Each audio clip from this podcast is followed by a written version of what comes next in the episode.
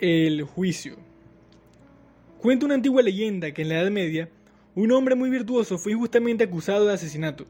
El culpable era una persona muy influyente del reino, y por eso, desde el primer momento, se procuró hallar un chivo expiatorio para encubrirlo. El hombre fue llevado a juicio, y comprendió que tendría escasas oportunidades de salir vivo de la horca. El juez, aunque también estaba confabulado, se cuidó de mantener todas las apariencias de un juicio justo. Por eso, le dijo el acusado, Conociendo tu fama de hombre justo, voy a dejar tu suerte en manos de Dios. Escribiré en dos papeles la palabra culpable e inocente. Tú escogerás y será la providencia la que decida tu destino.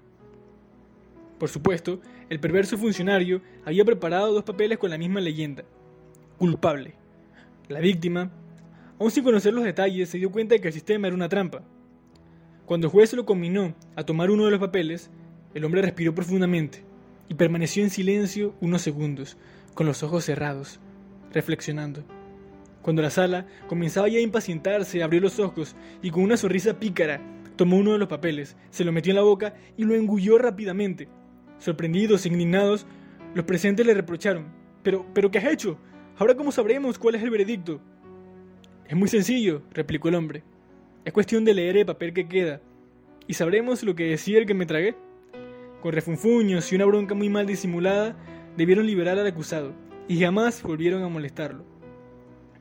Albert Einstein decía, por más difícil que se nos presente una situación, nunca, pero nunca dejemos de buscar la salida, ni de luchar hasta el último momento. En momentos de crisis, solo la imaginación es más importante que el conocimiento.